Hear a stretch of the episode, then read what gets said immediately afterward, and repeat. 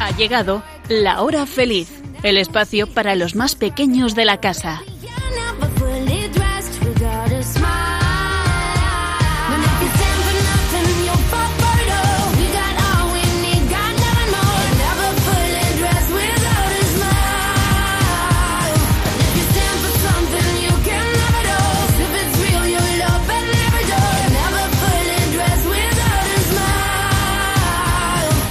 ¿Qué tal estáis? Bienvenidos al programa de los niños de Radio María. Os habla Yolanda Gómez y estoy muy bien acompañada por cuatro magníficas colaboradoras que hacen posible que este programa sea sorprendente, interesante y divertido.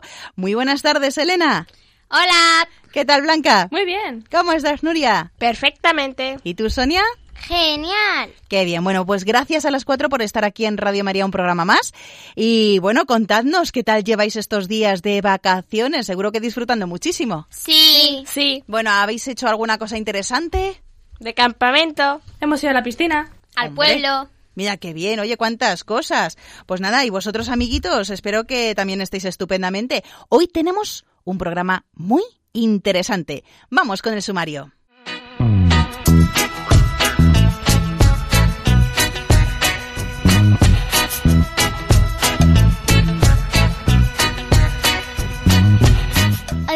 Hablar de la Virgen del Carmen, que es la patrona de los marineros y de la Armada Española, y cómo comenzó su devoción. Después os vamos a contar curiosidades de algunos animales acuáticos. En Chiquistorias nos refrescaremos con el cuento La ballena Belinda y la biblioteca del mar. Y nos divertiremos con los chistes y adivinanzas.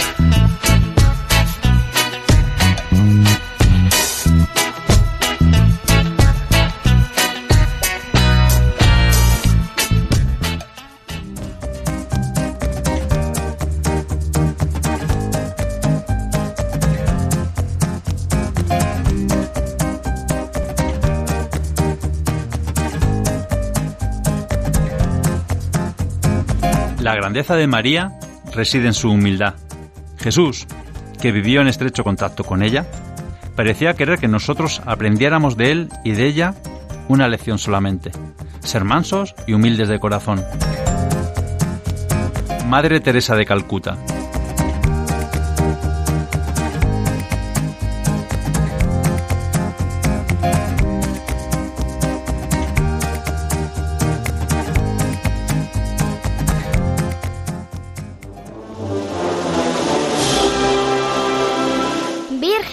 Monte Carmelo, te doy las gracias por todo lo bueno que me ha sucedido hoy y te pido perdón si actué mal. Virgen María, cúbreme con tu santo escapulario, protege a mis padres, mis hermanos y mis amigos. Te pido que cada día me enseñes a quererte más y a ser mejor persona. Virgen del Carmen, ruega por nosotros y por todos los niños que más te necesitan. Amén.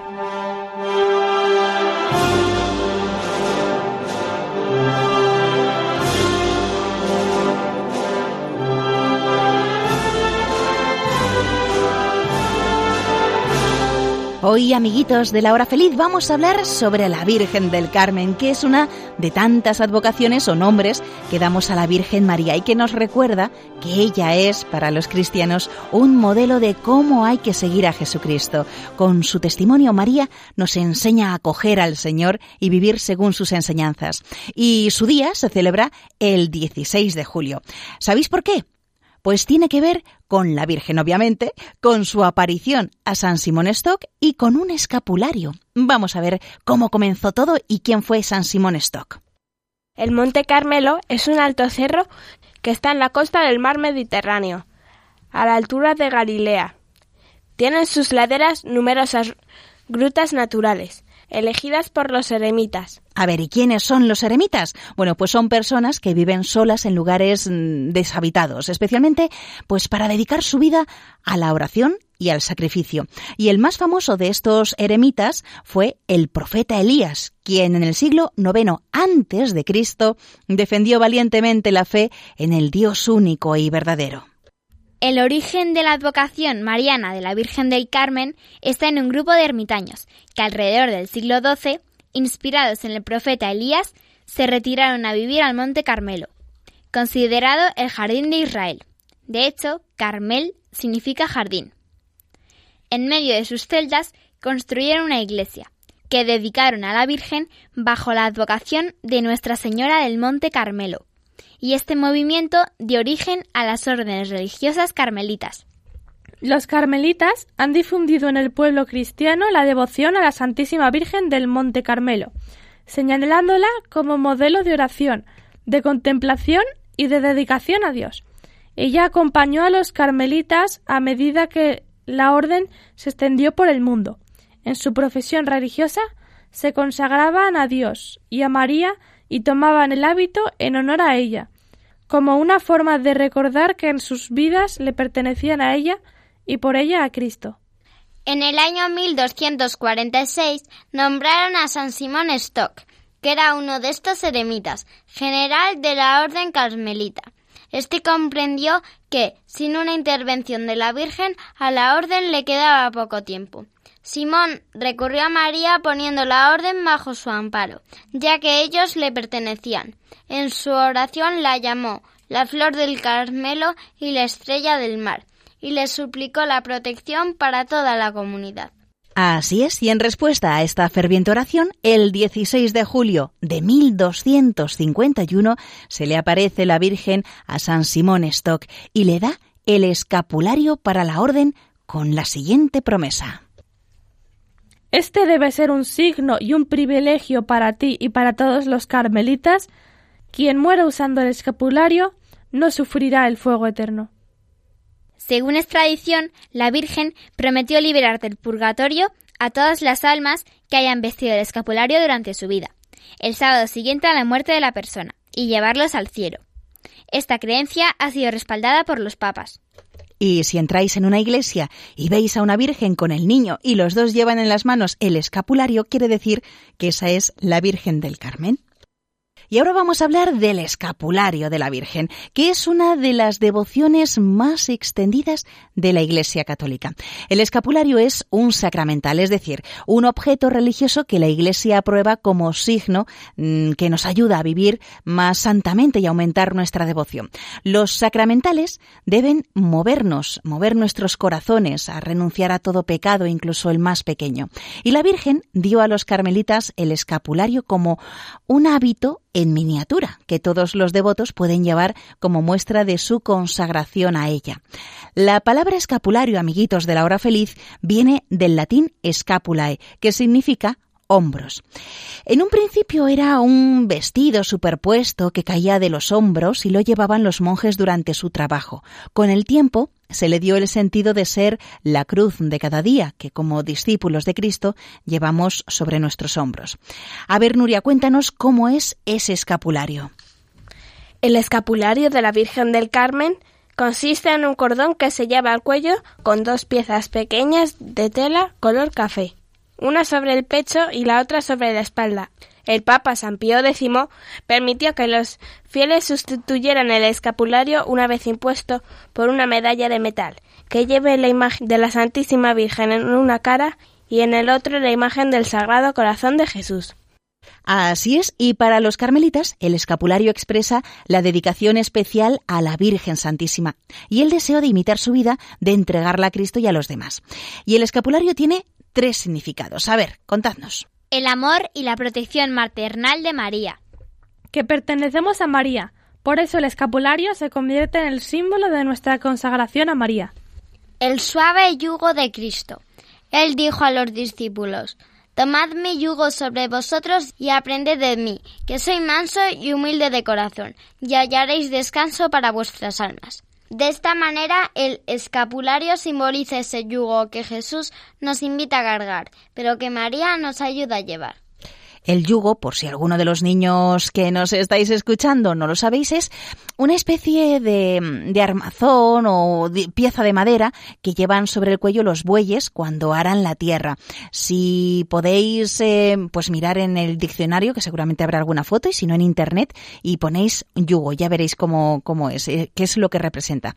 Bueno, pues aunque el escapulario fue dado a los carmelitas, muchas personas creyentes con el tiempo fueron sintiendo la llamada de vivir una una vida más comprometida, como la espiritualidad carmelita. Y así se comenzó la cofradía del escapulario, donde se agregaban muchos laicos por medio de la devoción a la Virgen y al uso del escapulario. Y ahora os contaremos, amiguitos, unas cuantas curiosidades. Muchos papas y santos como San Alfonso de Ligorio, San Juan Bosco, San Claudio de la Colombière y San Pedro Póveda tenían una especial devoción a la Virgen del Carmen y llevaban el escapulario. La devoción a la Virgen del Carmen se extendió a muchos países de Europa y América, destacando entre ellos España, Costa Rica, Guatemala, Panamá, Perú, Colombia, Chile, Argentina, Bolivia y Venezuela. Los pescadores han nombrado a la Virgen del Carmelo su fiel protectora, y además la Marina Española le ha concedido el título de patrona. Por esta razón, la Virgen del Carmen es conocida como la estrella de los mares, Estela Maris. Estela Maris significa estrella del mar. Como los antiguos marineros que leían las estrellas para marcar su rumbo en el océano, María, como estrella del mar, nos guía por las aguas difíciles del mundo hacia el puerto seguro que es Cristo. Y es por eso, amiguitos, que el mar no es solo un lugar de vacaciones y descanso, sino sobre todo es el escenario cotidiano de muchas personas que viven en él, marinos, pescadores, que trabajan muy duro, que luchan cada día para conseguir pesca y así poder sacar adelante a sus familias. Las gentes del mar se encomiendan, como bien habéis dicho, a la Virgen del Carmen para que la pesca sea buena, para que el tiempo sea claro, para superar los peligros, cuando el mar está y agradecidos y devotos rinden culto a su patrona portando su imagen en una procesión, en una romería marítima, como manda la tradición marinera. De esta manera, amanece, digamos, el día 16 de julio, que ya ha pasado, oliendo a mar, a flores, a devoción y gratitud, en definitiva, alegría. La imagen de la Virgen es llevada mm, por personas que se van metiendo descalzos en el mar, cantando la salve marinera, que es preciosa esa canción, y luego vamos a escuchar, levantan la imagen y la suben a un barco. Y después la Virgen del Carmen continúa en procesión por el mar y cientos de barcos engalanados para la ocasión y repletos de marineros la reciben haciendo sonar sus sirenas. Es precioso esto. Ya de vuelta al puerto, la imagen sigue paseándose entre las gentes del mar. Pues bien, amiguitas, ¿vosotras habéis visto alguna vez esto? Blanca, Nuria, Elena y Sonia. Sí. ¿Habéis visto cómo los marineros celebran la Virgen del Carmen? Sí. Sí. Sí, a ver qué recordáis de esos momentos. Que subían a, que subían la imagen de la Virgen A un barco, ¿no? muy grande. Y luego lo de las sirenas también lo escuchasteis. Sí. Que el barco iba paseando por el mar Sí, sí. Y, y todos los barcos que iban cerca iban haciendo sonar la, la sirena, ¿verdad? La sirena, sí. Qué bien. Bueno, pues lo cierto es que es precioso verlo. Es, eh, si podéis, amiguitos, otro año, porque ya, ya ha pasado, eh, pero el próximo año, si podéis, un 16 de julio, pues vivir el, Día de la Virgen de- del Carmen ahí cerca con los marineros y ya veréis qué bonito. La belleza y el colorido de la fiesta, la procesión de la imagen de la Virgen por el mar, ese canto de la salve, y bueno, y la alegría que todo lo inunda es esa expresión de la fe, de la religiosidad y cultura de nuestras gentes marineras. Por cierto, muchísimas felicidades a todas aquellas personas que os llamáis Carmen, Carmela o Carmelo y que celebrasteis vuestra nomástica hace dos días. Y antes de escuchar esa preciosa canción que es la Salve Marinera cantada por miembros de la Armada Española, vamos a terminar con esta oración a la Virgen del Carmen para cuando estemos pasando por momentos difíciles. Santísima Madre, tengo mil dificultades, ayúdame. De los enemigos del alma, sálvame. En mis desaciertos, ilumíname. En mis dudas y penas, confórtame. En mis enfermedades, fortaléceme. Cuando me desprecien, anímame. En las tentaciones, defiéndeme. En horas difíciles, consuélame. Con tu corazón maternal, ámame. Con tu inmenso poder, protégeme. Y en tus brazos al expirar, recíbeme. Virgen del Carmen, ruega por nosotros. Amén.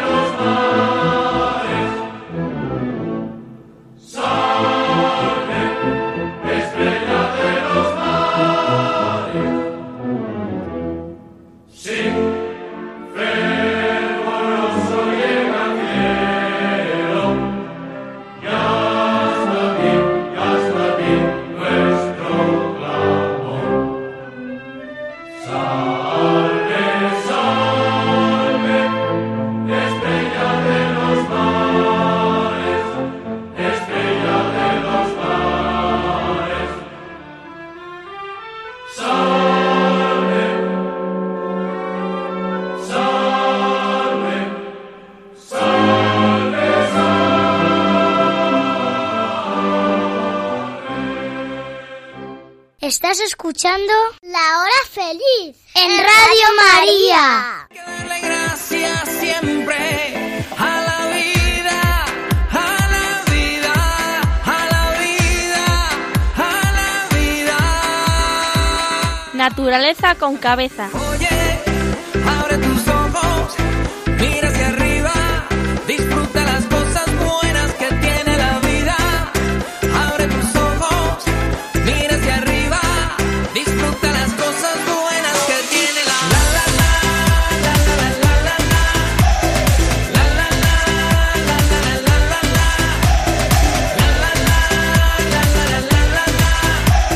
Esta marcha comenzamos esta sección y hoy vamos a hablar de algunos animales acuáticos que son aquellos que viven obviamente en el agua, tanto en el mar como en el agua dulce, los ríos, los lagos, las charcas. Bueno, los animales acuáticos pueden vivir cerca de la superficie o del fondo, entre las plantas o en cuevas. Y hoy vamos a comenzar por Nuria. Cuéntanos, Nuria, de qué animal nos vas a hablar.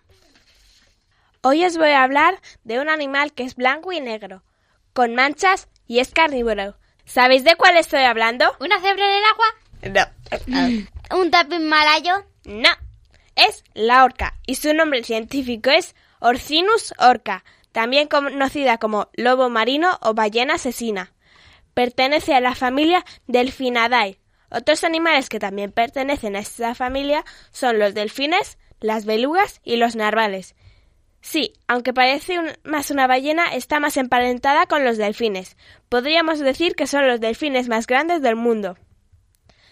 ¿Sabíais que las manchas de las orcas son como las huellas dactilares de los humanos? No hay dos orcas con las manchas iguales, aunque se parezcan muchísimo. Y como son carnívoros, atacan a sus presas. ¿Sabéis que también se hicieron investigaciones sobre los ataques de las orcas y atacaban más en cautividad que en libertad? Debido al estrés. De hecho, en libertad no ha habido ataques a los humanos. Las orcas son muy rápidas, fuertes e inteligentes, y por eso están en la cima de la cadena alimenticia, y no tienen depredadores naturales. Se alimentan de peces, calamares, incluso de otros grandes mamíferos, y hasta tiburones.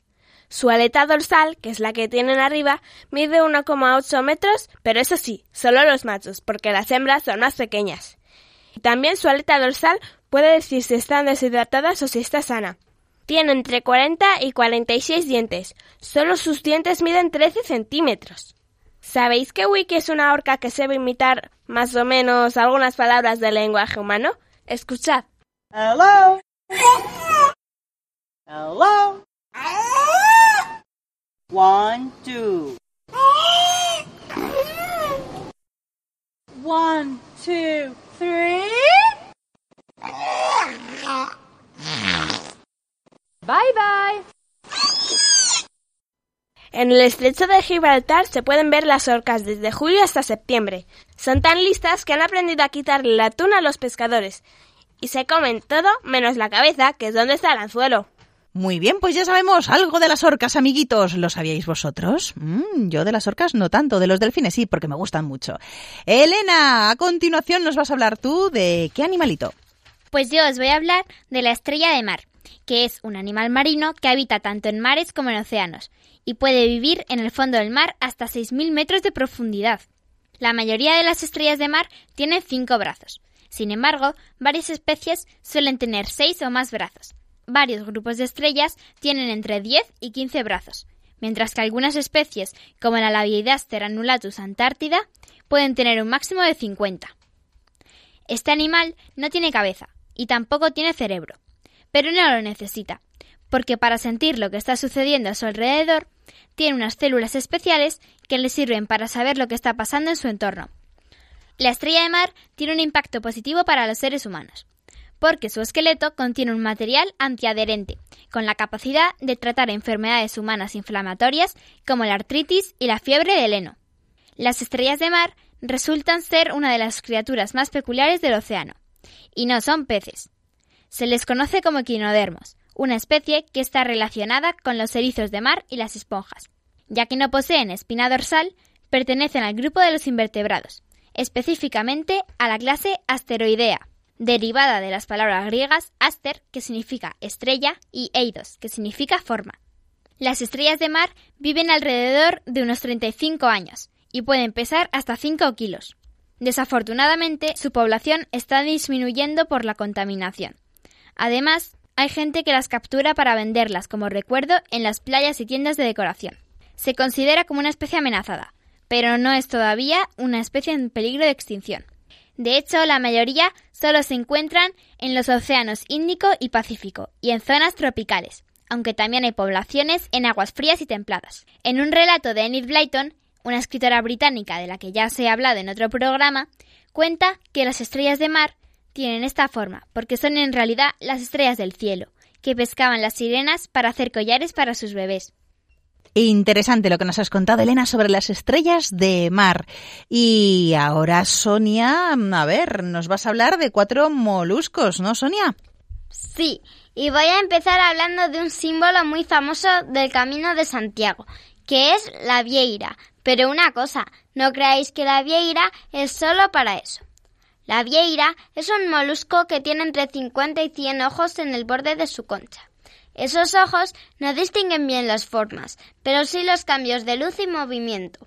Si nota unas sombras sobre ella, bate las dos partes de la concha, que se llaman valvas, y sale pitando. Las vieiras viven en las aguas profundas de la mayor parte de los mares, sobre arena limpia, firme y cerca de la costa. Se alimenta del fitoplancton y de las partículas orgánicas del fondo marino, absorben el alimento a través de sus branquias, para lo cual requieren de aguas muy limpias. Otra de las características más importantes de, la vieira es su forma de desplazarse, porque aunque en un principio están agarradas a las rocas como los mejillones, en un momento dado se sueltan y empiezan a nadar por el fondo del mar. Generalmente se encuentran reposando en el fondo sobre su valva inferior, que es la que suele tener una coloración más pálida. Como ya os he dicho, la vieira se asocia con el Camino de Santiago desde mucho tiempo, debido a que los peregrinos medievales recogían una concha de vieira en Compostela y la llevaban en el camino de vuelta sobre su capa o sombrero para demostrar que habían llegado a Compostela. Además, los peregrinos las recogían para emplearlas como vasos para beber en los manantiales y ríos. Ahora os voy a comentar algunas curiosidades sobre un molusco que me encanta, el mejillón. Las hembras tienen la carne anaranjada y los machos amarillo. Esas barbas que tienen en el extremo les ayudan a agarrarse con fuerza a las rocas, de tal forma que ni la fuerza de las corrientes ni la fuerza de las olas puede despegarlos. Y es que están formados por numerosos filamentos que se llaman visos, y que son tan resistentes que desde la antigüedad se han utilizado para crear un tejido denominado seda de mar. Los mejillones viven fijos a las rocas y para poder alimentarse bombean cada hora unos 8 litros de agua. Obtienen fitoplancton y otros organismos marinos. Los mejillones viven entre los 60 y 70 años. Y pasamos a los calamares, que son cefalópodos. Uy, qué término más raro, ¿verdad?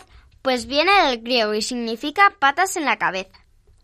Pertenecen a la misma familia que los pulpos y sepias. Viven en aguas saladas de todo el mundo. El calamar es un invertebrado y tiene una cabeza grande, una boca en forma de pico, ocho brazos o tentáculos, un cerebro y tres corazones. El calamar agarra su comida con sus tentáculos y se impulsa cogiendo y expulsando agua de su cuerpo. Todos los calamares emiten tinta cuando se sienten amenazados y algunos son bioluminiscentes, es decir, que resplandecen. Un calamar tiene una vida relativamente corta, entre 12 y 18 meses. Y finalizo con los camarones. El término camarón se aplica a varias especies de crustáceos emparentados con los cangrejos y las langostas. La palabra en algunos sitios se toma como sinónimo de gamba. Los camarones son pequeños, algunos no miden más de unos milímetros y otros alcanzan hasta 20 centímetros de longitud. Pueden mostrar vivos colores como morado o rosado, o bien pueden ser blancos o semitransparentes. Casi todos los camarones son omnívoros, pues son capaces de consumir materia vegetal y animal. Como curiosidad, os voy a comentar algo de una de sus especies, el camarón mantis. Esta criatura pega el puñetazo más fuerte del reino animal. Mueve sus tenazas tipo martillo a 80 kilómetros por hora bajo el agua. Su fuerza equivale a la de un hombre capaz de levantar 30 coches. Y sus golpes pueden destruir las cabezas de algunos peces e incluso el cristal de un acuario. Esto ya pasó una vez y ahora cada vez que quieren traer el camarón mantis a algún acuario tienen que reforzar un cristal. Impresionante, ¿verdad? Pues sí que lo es, Sonia. Madre mía, qué fuerza tiene el camarón. Yo no sabía esas cosas. Bueno, pues más curiosidades que vamos a contar de los animales acuáticos y esta vez nos lo trae Blanca. Adelante. A ver, ¿quién me puede decir un animal que tenga nueve cerebros y tres corazones? Las cebras. ¿En serio? Yo creo que las cebras no, Elena. Uy, qué raro. A ver, ¿qué, qué animal es ese? Pues como casi todos vosotros no lo sabréis, pues aquí estamos para enseñaros cosas nuevas. Y este animal es el pulpo. El pulpo tiene un cerebro por tentáculo y uno central que los controla a todos. Y los corazones, eh, uno es como un corazón principal y los otros dos están cada uno en una de las dos branquias para recoger el oxígeno. Algo que a mí me ha sorprendido bastante es que cuando los pulpos están nadando, el corazón principal no funciona. Entonces se cansan muy rápido y por eso prefieren ir arrastrándose. Además, hay una especie de pulpo en particular que lo llaman el pulpo dumbo. ¿Que por qué? Porque tiene dos aletas a los lados que podrían recordar al elefantito de Disney. Aparte del pulpo, también hay más animales que nos parecen raros, como el cangrejo yeti, aunque en realidad no es un cangrejo, sino una cigala, que es un tipo de crustáceo. Bueno, lo curioso de este animal es que vive en el Océano Pacífico Antártico a más de 2.000 metros de profundidad. Y la relación que le hacemos con el yeti es que aparte de vivir en un sitio muy frío, es blanco y con algo parecido a unos pelos blancos que rodean su cuerpo. Y ahora os voy a contar algo del conocido pez globo. Seguramente habréis oído hablar de este pez que se hincha como un globo, pero ¿sabéis para qué? Hay personas que piensan que lo hacen para retener líquidos, pero no. Lo que hacen es hincharse cuando tienen miedo de un depredador para parecer que son más grandes y que al final sea el depredador quien les tenga miedo a ellos, como defensa personal. Y para acabar, os voy a presentar al pez sapo peludo. Es un pez que tiene forma de sapo y también se pone como un sapo. Pero lo más curioso es que está cubierto con algo parecido a unos pelos amarillos o naranjas que usa para camuflarse y cazar. Muy bien. ¿Qué cosas más interesantes nos habéis contado, amiguitas? Bueno, ha sido también un descubrimiento para vosotras. ¿Sabíais alguna cosa de estos animales eh, que nos habéis contado o lo habéis tenido que buscar? Algunas sí y algunas no. Sí. Yo me Fíjate. acuerdo que hablaba de bastantes. Sí, madre mía, qué interesante. Bueno, y vosotros, amiguitos de la hora feliz, seguro que tenéis algún animal acuático que os guste muchísimo. Pues nos lo podéis contar aquí en la hora feliz. eh, nos escribís al email lahorafeliz2 arroba o también nos podéis escribir por carta y poniendo en el sobre Radio María, la hora feliz 2, Yolanda Gómez y la dirección es Paseo Lanceros 2, primera planta 28024, Madrid. Y así nos contáis cuáles son vuestros animales acuáticos favoritos.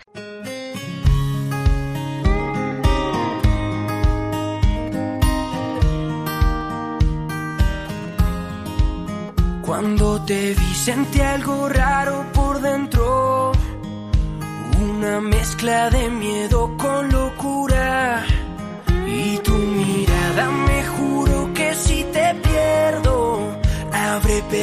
la más grande fortuna. No sé nada de tu historia ni de tu filosofía. Hoy te escribo sin pensar y sin ortografía. Para aprender a quererte, voy a estudiar cómo siempre muy lentamente.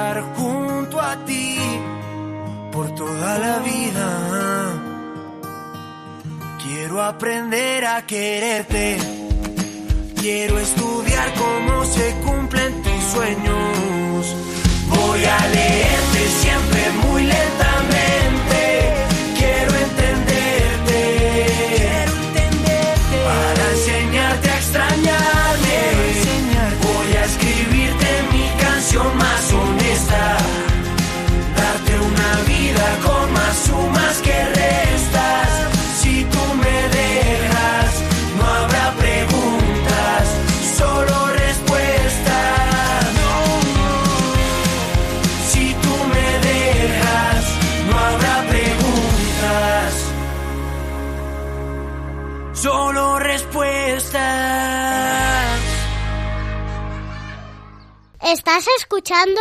El programa de los niños de Radio María. Este lugar esconde más de lo que alcanzamos a ver.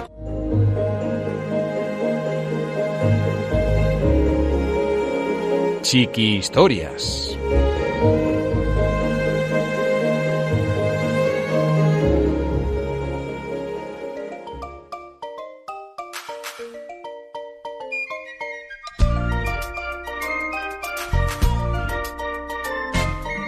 La ballena Belinda y la biblioteca del mar.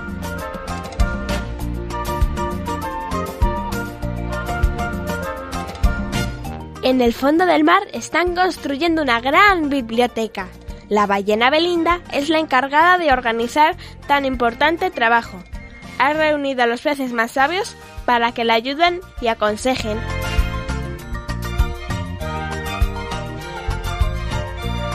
Esta mañana han llegado el señor Boquerón, el señor Besugo y el señor Bonito, que son expertos constructores y grandes amigos de Belinda. Todos están dispuestos a colaborar para que la biblioteca de los pequeños peces sea un magnífico lugar donde poder estar. También han llegado los pulpos científicos y han elaborado una tinta que no se borra. Las páginas de los libros serán conchas y en ella quedará impresa la tinta imborrable, para que el agua no se lleve las letras que son tan importantes.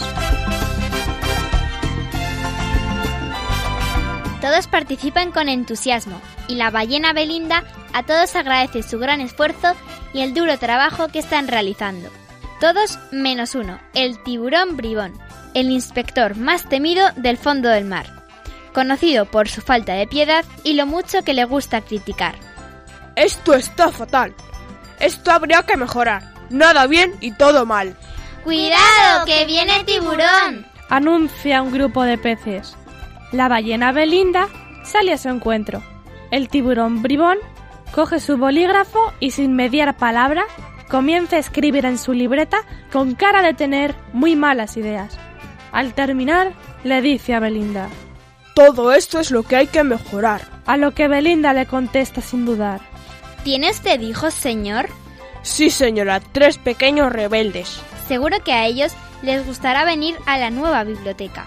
El tiburón se queda sorprendido por las palabras de Belinda. Pues sí, seguro que vienen para leer jugar o estudiar. Señor tiburón, ¿no cree que sería mejor colaborar con nosotros que estar todo el día criticando nuestro trabajo? Con su experiencia podría aportar grandes ideas. Aquí todos colaboramos. Unos traen comida, otros bebidas y los más fuertes construyen este bello edificio. El tiburón se queda mudo ya que nunca nadie le había dicho nada parecido. Bribón se da la vuelta con cara seria y le dice a Belinda. Estaría encantado de ayudar. Nunca se me incluye en los planes del mar. Cuando escuchan mi nombre todos echan a temblar. Estoy acostumbrado a que todos me teman y que nunca nadie me ofrezca su amistad.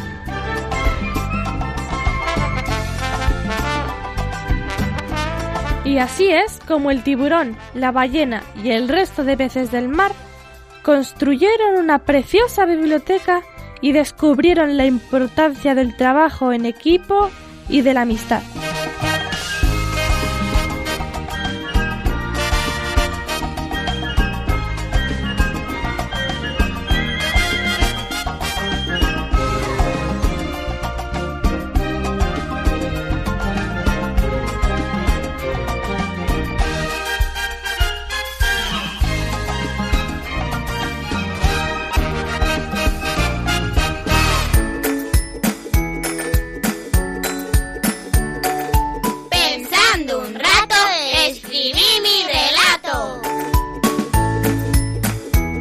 ¿Quieres que leamos en la radio un cuento que tú mismo has escrito?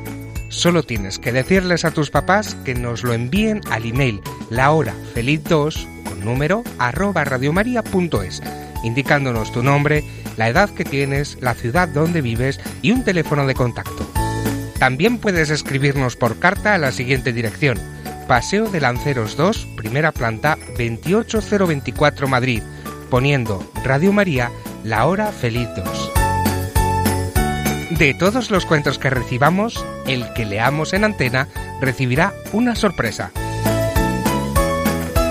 Ya sabes, la hora feliz 2 arroba radiomaria.es o por carta a Radio María La Hora Feliz 2, Paseo de Lanceros, número 2, primera planta, 28024, Madrid.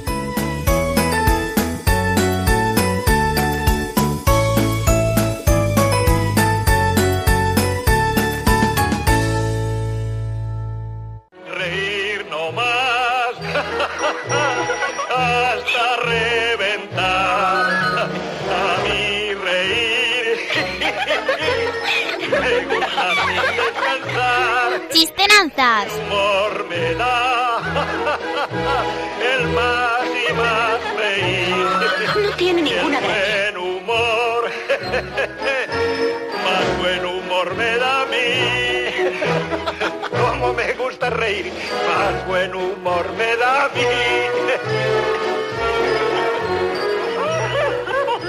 Y con estas risas damos paso a esta última sección del programa y comenzamos con las adivinanzas. Elena, adelante.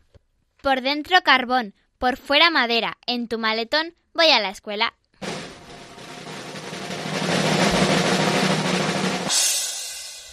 A ver qué puede ser. Sonia. ¿El lápiz? Sí.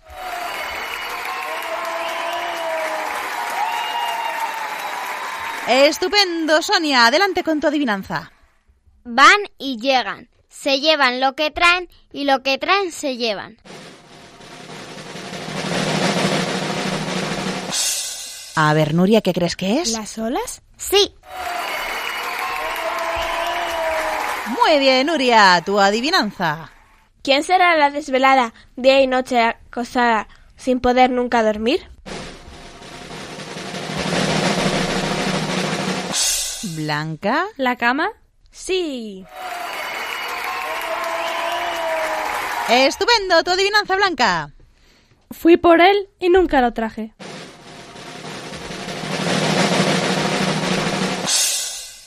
¿Ay, qué será, Sonia?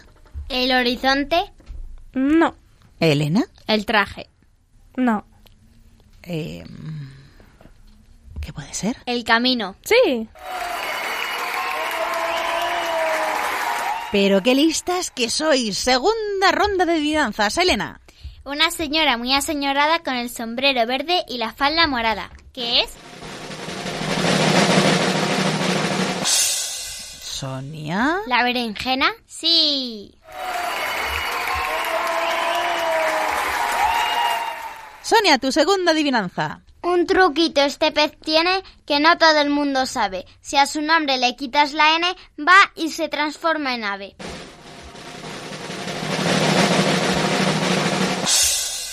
Nuria. ¿Nave? No. Repítenos la adivinanza, por favor. Un truquito este pez tiene que no todo el mundo sabe. Si a su nombre quitas la N, va y se transforma en ave. ¿El salmón? No. ¿Mejillón? No. Una ver. pista. Se traslada como una serpiente un poco. Y hay un tipo que es la, la eléctrica. A ver, Blanca. La anguila. Sí. Muy bien. Tu segunda adivinanza, Blanca. ¿Qué hay entre playa y mar? Nuria. La Y. Sí. Y terminamos esta ronda de adivinanzas con Nuria. ¿Cuál es el ave que tiene la panza llana? ¿Cuál será, Sonia? ¿El, el pingüino? No. ¿El del metro? No. Una pista, por favor. Es un alimento. Mm. A ver, Elena. La avellana. Sí. Muy bien. Vamos con los chistes. Eh, Sonia, tu chiste de hoy. En clase de historia. A ver, Jaimito, si Billy el niño vivía entre vaqueros, entonces vivió en una fábrica de pantalones. Blanca. Entra un atracador en el banco con un gato en la mano y grita: ¡Todos al suelo o aprieto el gatillo! Elena, tu chiste. A ver, Pepito. Simón Bolívar murió en... ¿Fermo? Pero qué inteligencia. Nuria, tu chiste. Un caracol se chocó con otro caracol y cuando le preguntaron qué era lo que había pasado, el caracol le respondió abrumado. Todo pasó tan rápido.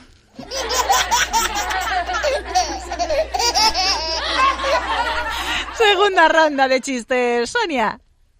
Estaban dos tiburones en el cine terminando de ver la película Titanic y en esto le dice un tiburón a otro, ¡ay! Adoro los finales felices.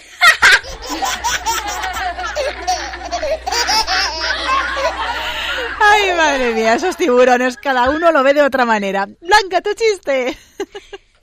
Entra un señor al jardín de su amigo y ve un cartel donde pone Cuidado con el perro. Pero el señor ve que se le acerca un perro pequeñito, pequeñito y le pregunta a su amigo Oye, ¿para qué pones el cartel si es un perro tan pequeño? Ya, pero es que no sabes la cantidad de veces que me lo han pisado.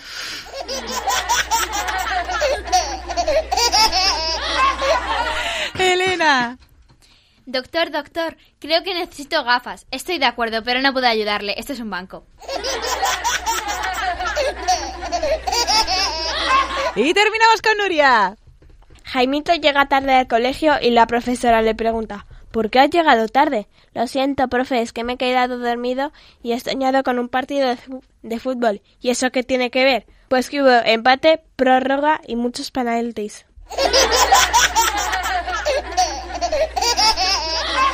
Vaya sueño más largo, no me extraña. Bueno, pues llegamos, amiguitos, al final de este programa con la ilusión de haber pasado un rato estupendo con todos vosotros. Hoy os hemos hablado de la Virgen del Carmen, cuya fiesta celebramos este martes, el 16 de julio, del origen de su devoción y del escapulario. Después hemos conocido algunas curiosidades de los animales acuáticos. Esperamos vuestras cartas contándonos cuáles son vuestros animales acuáticos favoritos. Y bueno, además además vamos a hablar seguramente de ellos en más programas porque hay muchísimos. El cuento de hoy ocurría en el mar y esa biblioteca que estaban montando los peces, la ballena Belinda y la biblioteca del mar. Y si vosotros queréis contarnos qué animal acuático es vuestro preferido o enviarnos un cuento escrito por vosotros para que lo leamos en antena, lo podéis hacer de dos maneras. ¿Cómo? Nos lo cuentan nuestras amiguitas. El email al que tienen que escribir, Elena.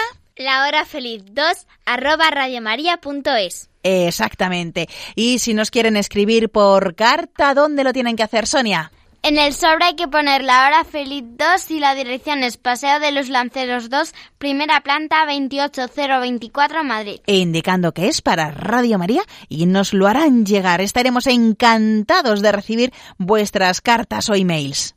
Y también acordaros que podéis escuchar este programa a través del podcast de Radio María, así que si no lo podéis escuchar en directo, lo podéis hacer en otro momento del día. Ya sabéis que tenéis que entrar en la página web www.radiomaria.es y buscáis La Hora Feliz Yolanda Gómez. Y antes de terminar, voy a dar las gracias a Elena, a Blanca, a Nuria y a Sonia por estar un día más en el programa. Muchas gracias, chicas. De nada. y nos volveremos a encontrar, si Dios quiere, dentro de 15 días. Hasta entonces, ya sabéis que de lunes a viernes, de 6 a 7 de la tarde, una hora antes en Canarias, hay otros programas muy interesantes de la hora feliz que están especialmente dedicados a vosotros, los niños. Pero los niños ya sabéis que tanto de edad como de corazón. ¿Y vosotros sed buenos? Sí, sí se puede. Sí se puede. Y como os decimos siempre, un abrazo para todos y ser felices.